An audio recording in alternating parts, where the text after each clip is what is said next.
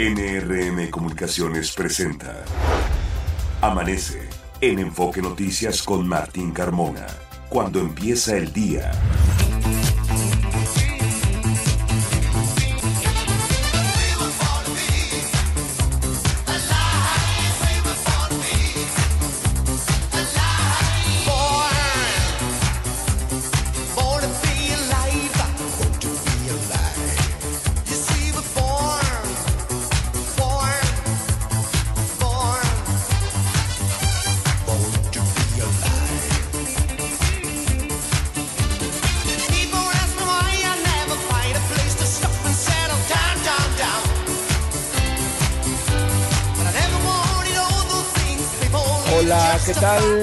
Buenos días, me da mucho gusto saludarlo. Ya son las 6 de la mañana con 4 minutos, 6 con 4 de este viernes 24 de noviembre.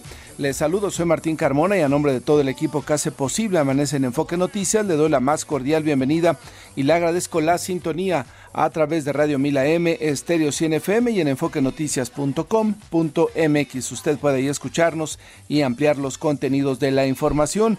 Hoy es viernes y por lo tanto amanecemos de buen humor, de buenas justamente, y por eso esta canción, esta música que usted escucha, para hacer más relajada la mañana, para poder iniciar nuestras actividades de buena gana y, ¿por qué no?, alegres y moviendo los piececitos. Fabiola, muy buenos días. ¿Qué tal, Martín? Auditorio de Amanece en Enfoque Noticias. Muy buenos días, feliz viernes. 6 de la mañana ya con 5 minutos. Escuchamos música de la década de los 70. Esta canción es un clásico, Born to Be Alive.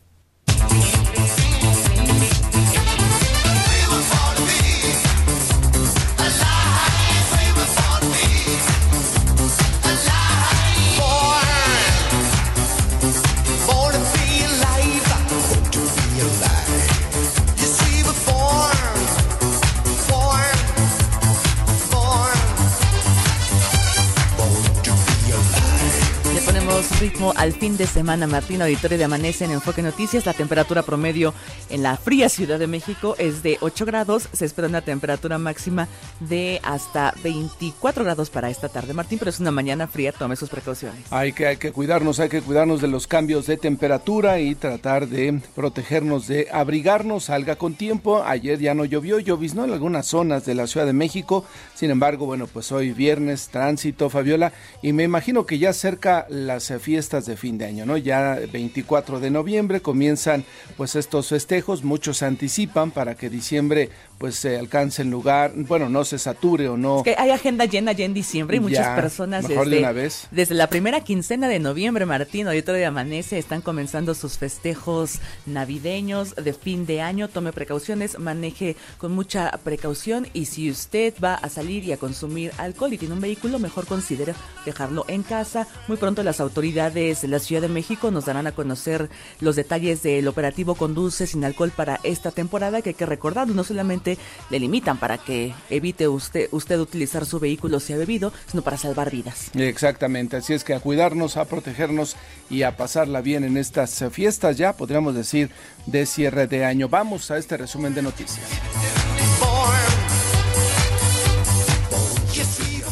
Comenzamos informándole cuando son las 6 de la mañana ya con 7 minutos que de manera violenta un grupo porril ingresó a la Facultad de Contaduría y Administración allá en Ciudad Universitaria y golpeó a estudiantes y maestros. Su intención era evitar el informe anual de actividades del director.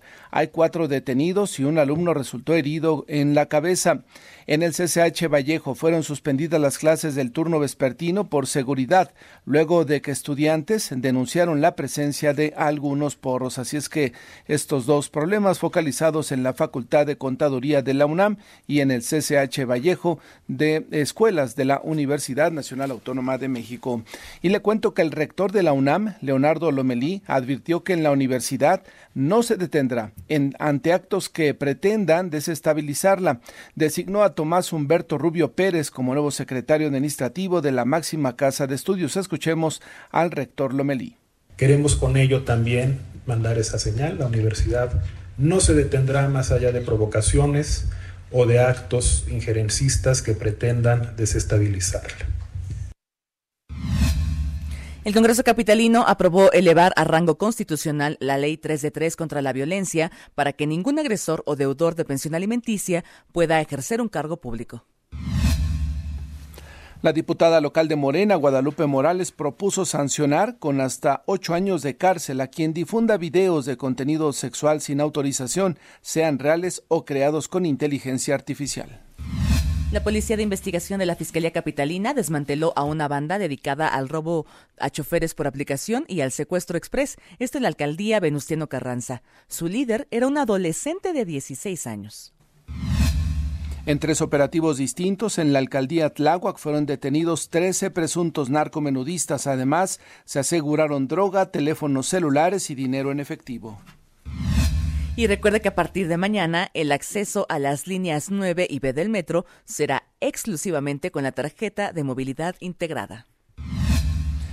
Y le informó con eh, lo que tiene que ver con la megalópolis que la Fiscalía del Estado de México detuvo a Oscar N., uno de los agresores de Cristian, a quien rociaron gasolina y prendieron fuego en una escuela de Texcoco. Se dio a conocer que una de las tres mujeres rescatadas, víctimas de secuestro en el Estado de México, es sobrina del exsecretaria de Economía, Tatiana Cloutier. Las jóvenes fueron privadas de su libertad el pasado domingo cuando practicaban senderismo en el Parque Nacional Cumbres Sierra Nevada. La, en Puebla, la diputada federal por esta entidad, Salma Luébano, acompañada de colectivos, presentó la iniciativa Ley Ociel en honor a la, a la magistrada Ociel Baena para castigar cualquier discurso de odio y para que las fiscalías realicen las investigaciones con esa perspectiva. Una inusual nevada se reportó en municipios de la región de la Sierra de Querétaro, donde el Frente Frío número 11 ha provocado un marcado descenso de la temperatura. La primera tormenta invernal de la temporada y el Frente Frío 11 vistieron de blanco al Popocatépetl, el Iztaccíhuatl y al Nevado de Toluca por la caída de nieve y agua nieve. Son ya las 6 de la mañana con 11 minutos. En México se invierte. Fernanda Franco, adelante. Buenos días, Martín, auditorio de Amanece en Enfoque Noticias. Estas son las inversiones más recientes en México. La compañía china Sackman anunció una inversión de 10 millones de dólares para la construcción de una fábrica de camiones de diésel y gas en Querétaro. La compañía espera concluirla entre junio y julio del próximo año y calcula que tendrá una producción anual de 10.000 unidades. DHL Supply Chain creará más de 2.000 empleos en Ciénega de Flores, Nuevo León, por la expansión de tres naves industriales. El proyecto contará con una flotilla de vehículos eléctricos que busca tener cero emisiones en sus procesos hacia 2050. Baskem Idesa obtuvo un financiamiento de 408 millones de dólares para llevar a cabo junto con su socio Advario la construcción de una terminal de importación de etano en Veracruz. Una vez concluida, la terminal podrá mover hasta 80 mil barriles por día. Martín, auditorio de Amanece en Enfoque Noticias, hasta aquí la información.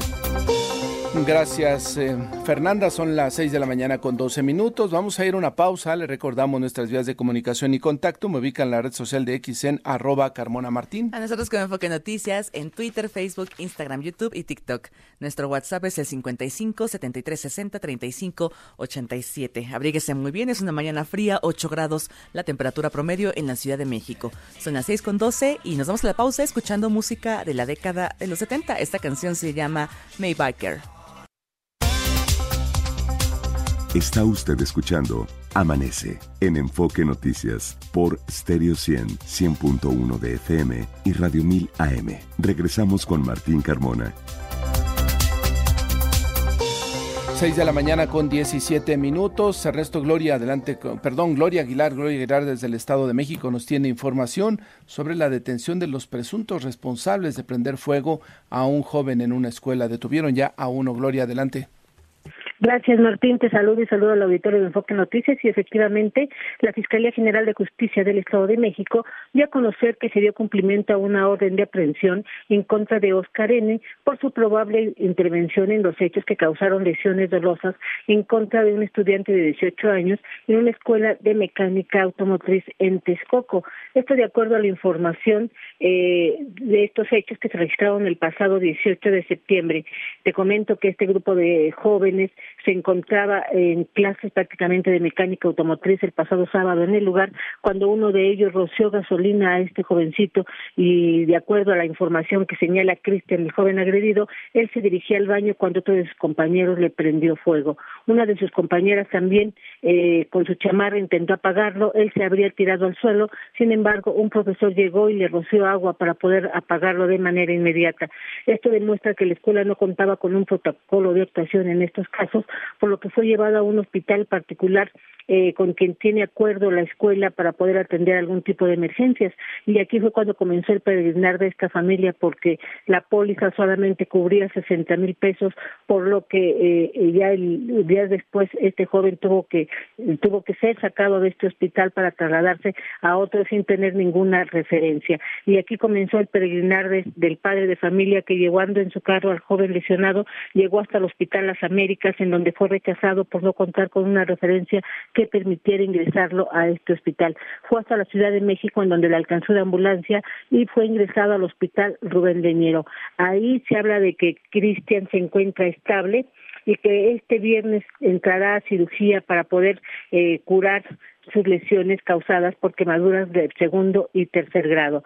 Te comento que el presunto responsable de las agresiones eh, fue ingresado al penal Molino de Flores el día de ayer, en donde, se espera que en cualquier momento se pueda determinar su situación legal y se espera que sea precisamente la vinculación al proceso. Hay otro joven más eh, que también fue señalado, fue el joven que le roció gasolina, sin embargo, él no ha sido localizado hasta el momento y se espera que de un momento a otro también pueda liberarse una orden de aprehensión en su contra. Este es mi reporte por el momento, Martín. Muy bien, Gloria, gracias por la información. Estamos atentos. Ojalá que el otro joven sea pronto detenido y bueno, que ante la autoridad, pues eh, la autoridad sobre todo defina cuáles son las sanciones. Así es, estamos pendientes, Martín. Gracias. Buenos días. Buenos días, seis de la mañana con 20 minutos. Natalia Estrada, adelante con tu información. Buenos días. ¿Qué tal, Martín? Un saludo para ti y el auditorio de Amanece en Enfoque Noticias. La fiscal capitalina Ernestina Godoy confió en que una mayoría en el Congreso local le dará los votos suficientes para ser ratificada en el cargo por un periodo de cuatro años más, al tiempo que subrayó que su nombramiento no pasará por negociar la justicia. Al presentar el cuarto informe de resultados de la alerta de género, la funcionaria reiteró que hay un grupo que quiere impunidad, pero por ello ha instruido a su no ratificación. Escuchemos.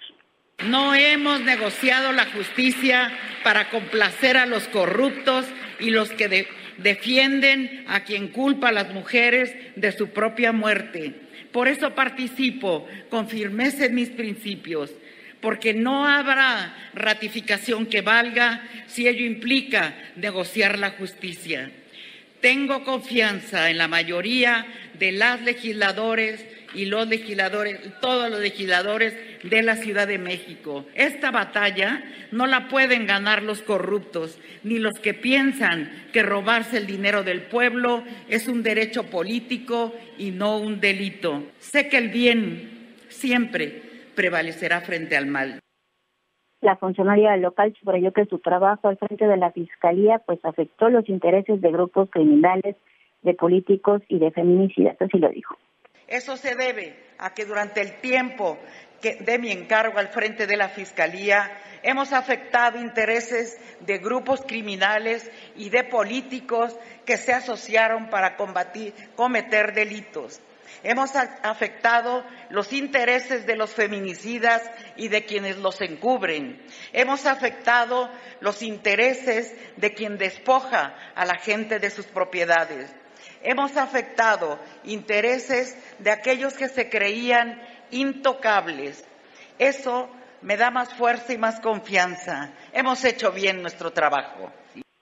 En medio de porras que gritaban sí a la ratificación, Ernestina Godoy sostuvo que tras emitir la alerta contra la violencia de género en la ciudad, se ha logrado una reducción del 33% del delito de feminicidio y hay un incremento del 80% en la detención de los agresores de mujeres. En su oportunidad, Ingrid Gómez, secretaria de las mujeres en la ciudad, sostuvo que 1.809 mujeres han salido del riesgo feminicida y anunció que en unos días más se va a publicar el protocolo especializado para la atención de los casos de acoso sexual en las instalaciones y sistemas de transporte público. Martín, la información que les tengo. Em, gracias, Natalia. Buen día. Buenos días y bueno, dice la fiscal que han hecho su trabajo y daba este dato de 80% de detención a agresores de mujeres. Mañana, Fabiola, mañana es el día de... Se conmemora el Día Internacional de la Eliminación de la Violencia contra la Mujer y a propósito el INEGI nos ofreció una cifra sobre estos casos. En el 2021, 41.8% de las mujeres de 15 años y más manifestó haber vivido alguna situación de violencia en su infancia, es decir, antes de cumplir los 15 años. En el 2022, de acuerdo con datos de las Fiscalías Generales de Justicia estatales, el delito de violación registró su máximo en el grupo de niñas de 10 años a 14 años, Martín, y ocurrió 4.7 veces más en niñas que en niños de esa edad. Lamentablemente, mañana, mañana con estas movilizaciones justamente por el Día Internacional de la Eliminación de la Violencia contra la Mujer, habrá una evaluación del trabajo de la Fiscalía de la Ciudad de México. Mañana sí la marcha se da en orden, se dan algunos reclamos, bueno, pues estará validándose el trabajo de la Fiscalía en lo que tiene que ver con pues detener a todas estas personas que agreden a las mujeres. Si se da una marcha en donde suba de tono, en donde las protestas sean mucho mayores, pues esa será la evaluación respecto a si la Fiscalía ha hecho o no su trabajo o se ha dedicado solamente a las cuestiones políticas que le dejan ventaja a su gobierno. Ese será una gran evaluación la que veremos el día de mañana. Estaremos al pendiente de las movilizaciones, no solamente aquí en la Ciudad de México, sino a nivel nacional, a propósito de este Día Internacional de la Eliminación de la Violencia contra la Mujer. En la capital del país, colectivas feministas se reunirán en diversos contingentes en, de puntos de la Avenida Reforma a partir de las 11.30 de la mañana y marcharán rumbo al Zócalo. Atentos estaremos. Noemí Cruz, adelante con tu información. Buenos días. Martín, auditorio de Amanece en Enfoque Noticias, buenos días. Autoridades capitalinas suspendieron el servicio de transporte público del ramal Puebla-Chapultepec de la empresa Coaveo, luego de que una de sus unidades arrolló una ciclista que falleció en Avenida Chapultepec. Unidades de RTP ahora darán el servicio. En Azcapotzalco, un hombre saltó un stand de una joyería en plaza comercial de la colonia El Rosario. El agresor se acercó al comercio con una llave mecánica con la que rompió el mostrador para poder llevarse la mercancía para luego huir. La secretaria del Medio Ambiente del Estado de México, Eli Rubio, informó que se ha detectado una disminución de migración de mariposa monarca en hasta un 40%. Afirmó también que se ha reportado que ha arribado a municipios en donde no se les había visto. La UNAM lanzó la campaña Adopta Xolotl, con la que busca hacer conciencia sobre la conservación de los ajolotes, ya que se encuentran en peligro de extinción debido a que su ecosistema también lo está. El objetivo del programa es que la sociedad realice donaciones y que adopte de manera virtual a un ejemplar.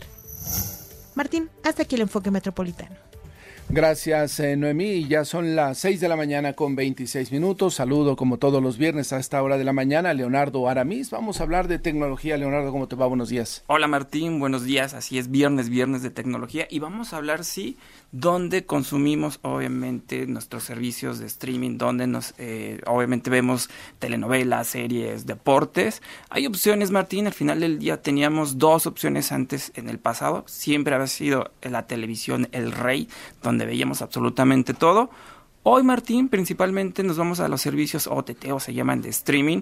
¿Y cuáles son las opciones? Yo creo que durante la pandemia, Martín, los servicios obviamente que nosotros contratábamos subieron como la espuma Hoy es una realidad que ya bajó toda esta euforia, ya no contratamos tantos servicios porque ya vamos obviamente a conciertos, vamos al cine, salimos. Pero ¿cuáles son las opciones, Martín, que tenemos hoy en día? Tenemos dos, las de paga, las que conocemos principalmente como servicios OTT, como puede ser Netflix, HBO, etcétera. Pero la otra opción, Martín, es la opción gratuita que esta es la que más ha crecido en el país. Hay más de 13 millones de suscriptores en México, principalmente en servicios de streaming.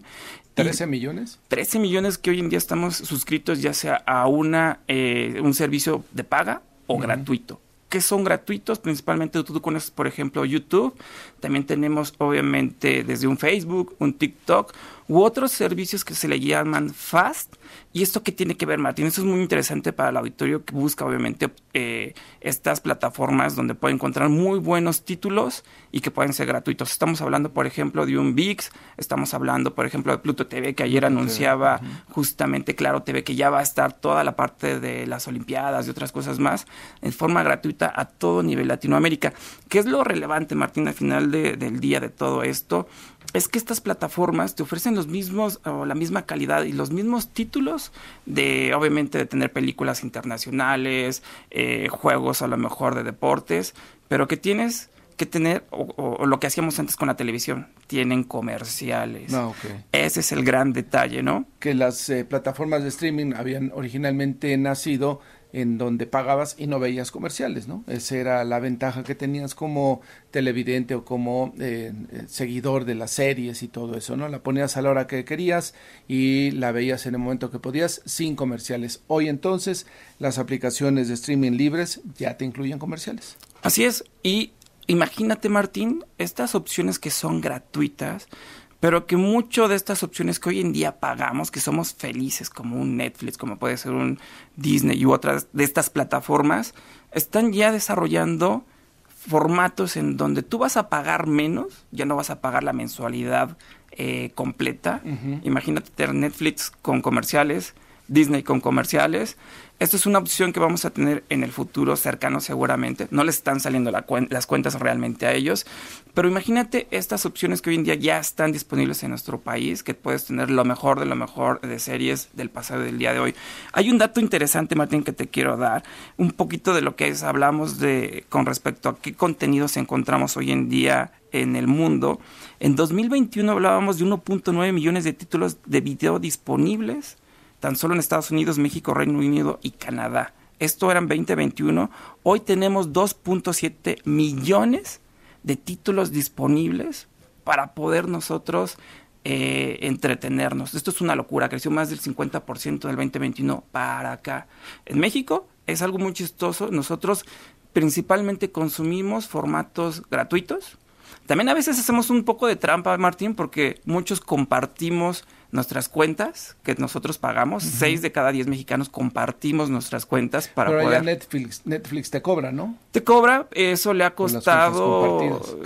Le ha, costado muchas cancelaciones. no le es el año con menor crecimiento que ha tenido Netflix en nuestro país y eso tiene un costo. Alguien me decía una vez, eh, yo le comparto la cuenta a mi madre que vive sola y entonces no le voy a ver de repente una serie o dos a la semana para que le contrate una cuenta completa si no la va a ver, ¿no? Entonces esas eran las cosas que a mucha gente no le agradaron y prefirieron cerrarla y buscar otra alternativa, porque ahora ese es, ese es el tema también, Leonardo, que hay varias opciones, ¿no? No solamente una empresa, sino que hay varias con las cuales puedes contratarte y si no te satisface o no te o sus condiciones no te gustan, te puedes cambiar tranquilamente a otra, ¿no? Claro, los mexicanos antes teníamos solamente cinco servicios de streaming eh, hace cinco años, hoy tenemos 11 servicios de streaming para poder este, comprar. Otro dato interesante es que eh, los mexicanos, el 50% de estas ocho que te mencionaba que estamos suscritos, la mitad son de gratuidad. Es decir, realmente estamos consumiendo muchos de esos contenidos libres y que están disponibles hoy en la red, ¿no? Nada más para darte otro dato, la televisión sigue siendo el rey en nuestro país, sigue siendo el que más contenido vemos. Le sigue YouTube con 41 millones de mexicanos que, que, ven este tipo de servicios. Le siguen Facebook y después TikTok. Es decir, es donde nosotros principalmente estamos viendo contenidos multimedia, Martín. Contenido de video que es lo que generalmente hoy está pues moviendo mucho a las redes sociales, ¿no? Sobre todo estas que mencionabas. Y sí, ciertamente después de la pandemia hubo un crecimiento importante. Ha habido una, eh, eh, una oferta muy amplia de streaming, con lo cual pues hay que tomar una decisión además muy importante en el tema de las finanzas personales, Leonardo, porque de repente después de la pandemia te das cuenta que tenías cuatro eh, plataformas, ¿no? Y ya pagabas pues a lo mejor al final del mes unos 800 pesos y eso ya te iba mermando. Entonces también hay que revisar porque hoy contratas algún servicio y te ofrece un servicio de, de, telefonía celular y ya te ofrece una o dos aplicaciones. Así es que también por el tema de las finanzas personales hay que revisar ese tema, ese asunto, ¿no? Los paquetes son súper importantes. 187 pesos es el promedio de lo que pagamos los mexicanos por servicios, obviamente, de streaming.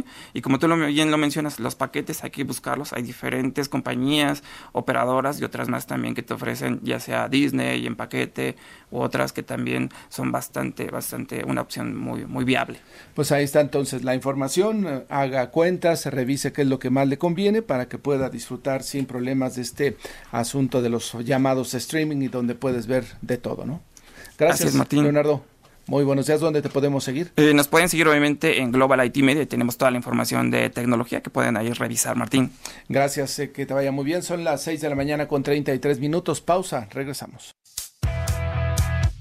Los deportes con Javier Trejo Garay. Hola Javier, ¿cómo te va? Buenos días. ¿Qué tal? ¿Cómo estás Martín? Fabi, ¿qué tal? Buenos días. ¿Cómo Muy buenos días, Javi. Qué gusto saludarles. Vámonos con lo importante en materia deportiva. Evidentemente este play-in es el tema para poner en la mesa, si usted me lo permite, por primera, como primera nota deportiva, porque el día de ayer se llevaron a cabo dos partidos para dirimir, primero, un boleto directo ya a la liguilla, que ya está, y el otro, la, la repesca que se va a disputar el próximo domingo. Le cuento brevemente el caso de San Luis enfrentando al conjunto de León en un partido muy entretenido. León dominó, León fue mejor equipo, León tuvo la posesión del balón, pero el que se lleva la victoria es el conjunto San Luis, que estaba jugando además en el Alfonso Lastras, su casa. Ya tiene entonces el boleto el equipo de San Luis para jugar la liguilla y va, ya se definió esta posición, va a jugar contra el equipo de Rayados de Monterrey. Mientras tanto, en el otro partido que estaba pendiente era el de eh, Santos enfrentando al conjunto de Mazatlán. Este partido también se jugó ayer. Santos acaba ganando 2 por 1 con una buena ofensiva, un equipo muy dinámico, me lo parece este conjunto de Santos, que acaba consiguiendo una victoria sobre el Mazatlán 2 por 1 y queda ya entonces de la siguiente manera la situación. De los cuatro equipos que jugaron ayer, solamente Mazatlán ya quedó eliminado. Mientras que Atlético San Luis, ya le comentaba usted, va a jugar contra el conjunto de Rayados de Monterrey. Todavía falta por saber quién va a jugar contra el líder del fútbol mexicano, el América. Y se va a definir entre los dos equipos que, bueno, uno que perdió, León, y el otro que ganó, la otra llave, Santos. León contra Santos van a dirimir ese boleto para enfrentar al América. Le cuento brevemente entonces cómo va a quedar la situación ya en esta repesca. El América estará enfrentando al, al que gane de León Santos, Monterrey que va contra San Luis, Tigres que va contra el Puebla y tus Pumas, mi Martín, contra las Chivas Rayadas de El Guadalajara. Todo comenzará la próxima semana. La próxima semana. De, digamos, las finales finales, ¿no? las finales finales. ¿Cuánto lío, Javier, no? Sí, sí, sí. ¿Para qué tantas vueltas, no? Estando el sueldo tan parejo, ¿cómo va a querer referán? Sí, darle muchas vueltas. Debería ser como otras ligas. El que termina primero con mayor número de puntos es el campeón. Se nos acaba el negocio, Martín. Se nos acaba el negocio. También lo sé, lo sé y hay que hacer más partidos, hay que inventar más partidos después del torneo regular para generar más dinero, más ingresos, eh, producto de patrocinios, de entradas de boleto, de derechos de televisión, porque usted sabe que la Federación Mexicana de Fútbol no da paso sin guarache. Bueno, eh, y la liguilla, ¿no? En este caso la liga, la liga me quiero decir. Bueno, así está la situación. Hoy también, por cierto, se juega el partido de ida de la final de la Liga MX Femenil entre el conjunto de Tigres y el América. Dos equipos, dos de los que mejor han trabajado en los últimos años, hay que decirlo.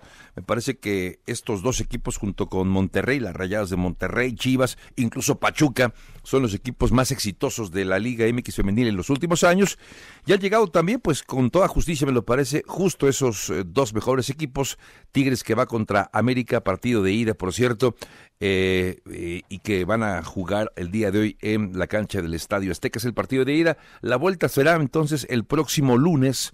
Ahí sabremos ya quién es el equipo campeón de la Liga MX femenil entre el equipo de Tigres y Oye, las Javier, de la América. Una característica de esta final femenil, los dos técnicos son españoles. Ah, pues la, la técnica del América, Milagros Martínez, es española y el técnico de el América es Ángel Villacampa.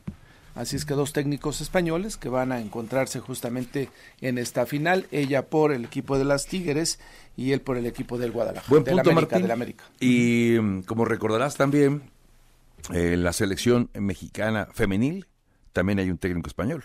Fíjate. O sea, sí es, eh, bueno, no sé si está de moda o es que están haciendo un buen trabajo, ¿no? No, nos llevan muchos años, muchos años de avance en la Liga Española Femenil. Sí, claro. Y bueno, si ellos saben cómo dirigir y cómo hacerla crecer, pues está bien que aporten ese conocimiento a la mexicana, sí, de acuerdo.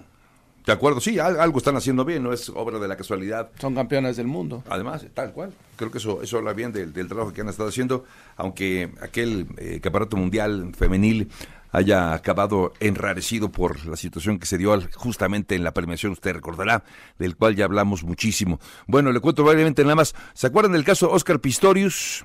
Aquel eh, paraatleta que fue campeón eh, en los 100 y 200 metros, incluso participó en Juegos Olímpicos alguna vez, no paralímpicos. Oscar Pistorius, que mató a su entonces novia Riva Stenkamp. Esto fue en el 2014, cuando mató a, a su novia, eh, aparentemente por un accidente. Él asegura que fue un accidente. Que le vació la pistola y entonces se accidentó o se le apretó el dedo, ¿cuál fue? Eh, sí, deja muchas dudas todo ese tema, ¿no? Sí, sí, sí. ¿Y va a salir entonces? Sí, es una serie, lo, salió un año después y después de un año... Lo retuvieron. Lo, lo, lo, regresaron, dijo, no, espérame tantito, volvió, perdió y va para adentro. Bueno, 10 años después saldrá el próximo mes de enero. Saldrá libre el próximo Oye, ¿y en tu noticiero deportivo policiaco la sentencia, bueno, la propuesta de sentencia Alves, ¿no? Policiaco, este, deportivo, criminal. Deportivo criminal. Está eh, lo de Pistores y lo de Dani Alves, ¿no? Nueve años está pidiendo la fiscalía. Nueve años para Dani Alves por la agresión sexual de hace casi un año también, por cierto, Martín. Todo se tiene que definir. Gracias, Javier. buen día. Buenos días. Ángel Gatica, ¿cómo está la vialidad?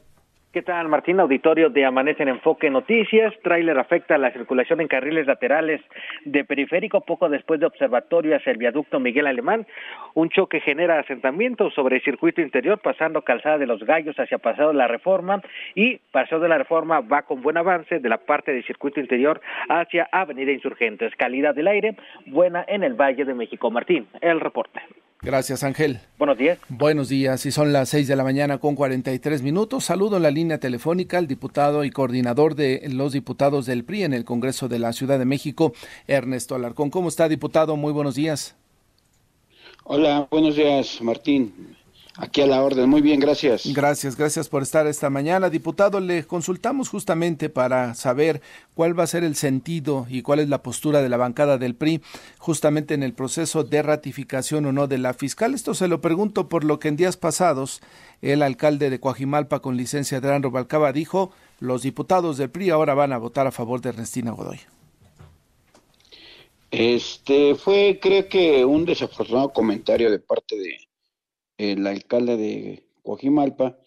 El grupo parlamentario del PRI trabajamos más de tres meses para tomar una decisión cuando nos pusimos a llegar de muchos elementos para poder eh, crear un juicio muy responsable. Y el resultado al que llegamos fue que íbamos nosotros a votar en contra de esa ratificación, lo manifestamos a través de un comunicado con eh, la presidencia nacional y local de aquí de la ciudad del partido junto a los diputados y en ese mismo sentido hemos de estar el momento en que se llegue esa votación. los votos del PRI van eh, en contra de la ratificación. Ocho diputados y conforman la bancada del PRI.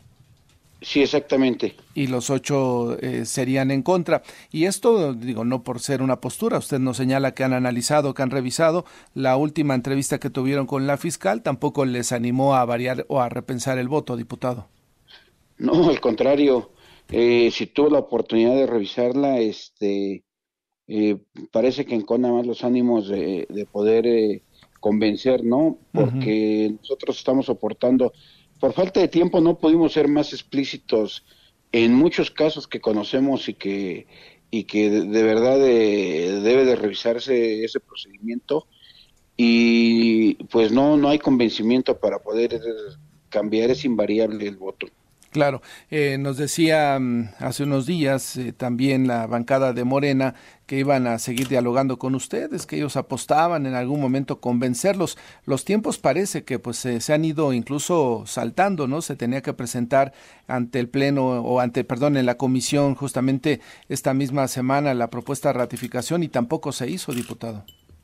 Sí, efectivamente, después de la entrevista viene un plazo para que la comisión de Administración y Procuración de Justicia puede emitir el dictamen derivado de lo que se haya evaluado, de lo que se haya concluido en ese en esa entrevista y se declara en sesión permanente una vez que se termina la, entrevista y a más de 48 horas en este momento no nos han llamado, lo cual significa que estamos ya eh, sobrepasando los tiempos. Una vez que se haga el dictamen, donde, donde se determine cuál es el resultado. Eh, quiero comentar que ahí en esa comisión la mayoría son del grupo de Morena. Tendrá que bajarse al pleno, donde ya lo discutimos los 66 diputados, y eso será en el momento que se, que se haga el, dictamen y lo, y lo baje. Ahí se llevará un par de días el procedimiento para registrarlo y sacarlo en, en, la sesión que corresponda. Bien podría ser el mismo martes, pero ya los tiempos ya se agotaron, o el siguiente jueves 30 de, de, noviembre. Entonces ahí viene el gran debate donde para que pase ese dictamen necesitan 44 votos. Desde mi punto de vista, el día de hoy no los tienen. No los tienen. Entonces, la posibilidad de que se vaya hasta enero el procedimiento, ya ve que también la diputada Marta Ávila decía, pues si no nos vamos hasta enero, ¿no? En la idea de tratar de convencer a más diputados. Puede ser, puede ser que lo hagan de esa manera. El plazo, el periodo actual de la fiscal termina el 10 de enero y no sé si intenten. Nosotros entramos en receso legislativo el pasado, el próximo 15 de, diciembre y eso nos vamos hasta, hasta enero para eh, regresar en, en, febrero. Pero se queda una comisión permanente que, siendo el caso, tendría que convocar a un periodo extraordinario donde lleguen todos los diputados y se pudiera hacer la sesión. Desconocemos cuál sea su estrategia, pero nosotros nos mantendremos en la misma posición. Correcto. Pues sí, suena, suena que quizá por ahí puedan llamarlos a mediados de o a un día antes de Navidad, ¿no? Y ah, no llegaron todos los diputados, pero sí los de Morena, pruébenla y vámonos, ¿no? Sería una marrullería, diputado. Sí, sí, lo veo, lo veo un cuanto difícil, porque en la medida en que, eh, aun cuando sean mayoría o las dos terceras partes, eh, la ausencia de diputados también de de, Morena no, no, daría no daría para que eso ocurra. Sin embargo digo sabemos cómo se las gastan y pudieran optar por una condición de esa pero pues hay otro procedimiento no que son las acciones de inconstitucionalidad inconstitucionalidad. Claro. Entiendo que ayer eh, tomó posesión la suplente de la diputada Silvia Sánchez Barrios no sí efectivamente.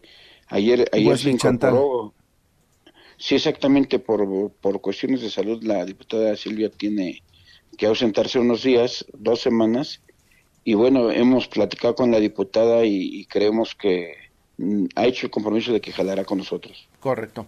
Pues, eh, diputado Ernesto Alarcón, le agradezco la conversación. Seguiremos muy de cerca el procedimiento y estamos en comunicación, si le parece, en los próximos días, una vez que se vaya definiendo este tema. ¿Cómo no? A sus órdenes. Muchas gracias, diputado. Buenos días. Es Ernesto Alarcón, el coordinador de los diputados del PRI en el Congreso de la Ciudad de México. Ya escuchó usted, sigue la bancada, los ocho diputados, en, la postura de no ratificar a la fiscal Godoy. Son ya las seis de la mañana con cincuenta minutos. Ernesto Gloria, te escuchamos. Buenos días. ¿Cómo estás, Martín? Auditorio de Amanece en Enfoque Noticias. Ayer, alrededor de las 10 de la mañana, se registró un desalojo en la Facultad de Contaduría y Administración de la UNAM en Ciudad Universitaria por parte de un grupo de encapuchados que intentó tomar las instalaciones sin conseguirlo. Poco antes de las 11, este grupo salió del plantel luego de lograr su desalojo sin que se reportaran de parte de las autoridades mayores eventualidades. Trascendió a través de redes sociales unos videos que fueron atribuidos a este hecho. Enfoque Noticias platicó con uno de los estudiantes de esa facultad, quien pidió no ser identificado por temor a represalias, quien señaló que se trata de un grupo de estudiantes de esa misma facultad interesados en desestabilizar la vida académica al interior de la misma. Vamos a escuchar el testimonio. Yo estaba tomando clases a las diez y media y en eso se empezaron a escuchar palazos, eh, tubos estrellándose en metal petardos. Entraron de repente unas niñas a mi salón y cerraron la puerta bruscamente y dijeron, hay encapuchados, están tomando las instalaciones y están entrando por la fuerza. Nos encerramos en el salón. A los dos minutos abrimos las puertas porque dejamos de escuchar ruido. A lo lejos vi a un bueno, vi las piernas de un güey pues, retorciéndose, le estaban pegando, al parecer era uno de los encapuchados. Y en eso vino corriendo otro encapuchado hacia nosotros y una bola de cinco personas detrás de él. Y nos gritaron, no, pues deténganlo. El estudiante de quinto semestre reconoció que los videos que circularon en redes sociales sí corresponden a ese hecho y señaló a un grupo de alumnos de la propia facultad ya identificados como los interesados en desestabilizar el proceso. Esto nos dijo.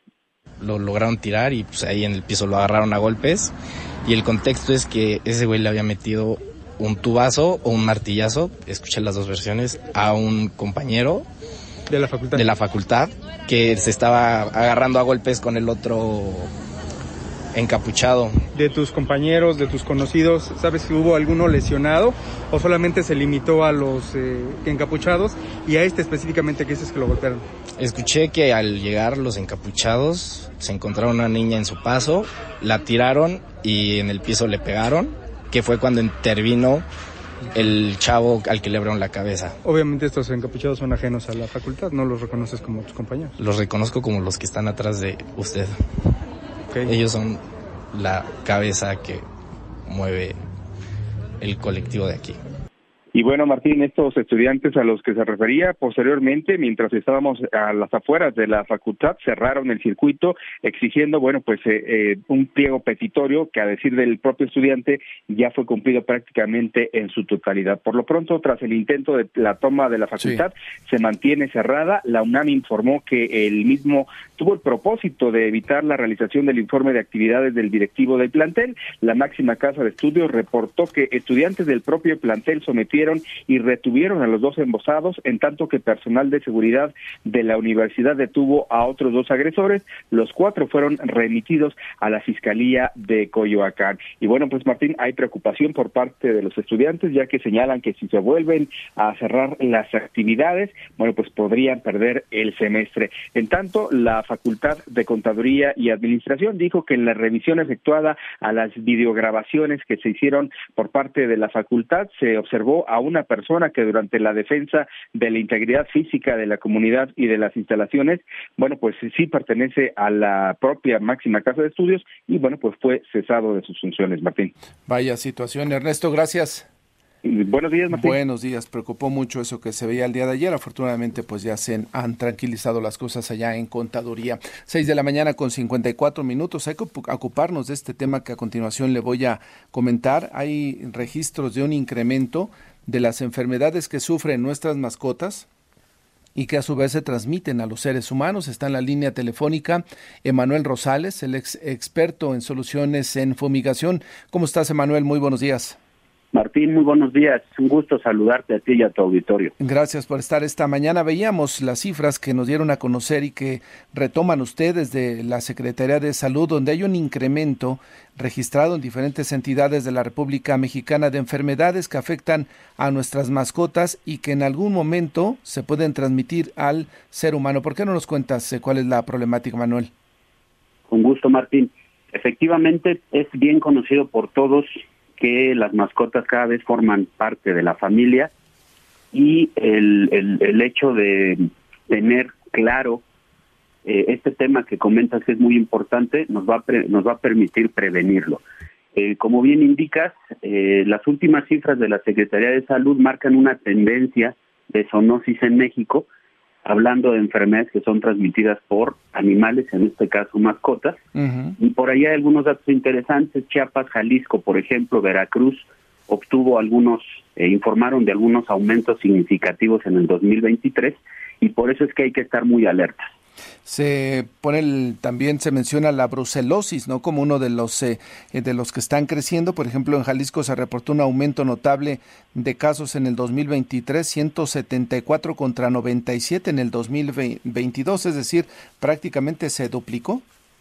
Efectivamente, la brucelosis es una enfermedad transmitida por una bacteria que afecta a diversos mamíferos, evidentemente incluyendo a perros y gatos, que son los animales eh, domésticos más comunes y eh, la, la prevalencia de esta enfermedad se está viendo, eh, está teniendo aumentos significativos en los últimos meses.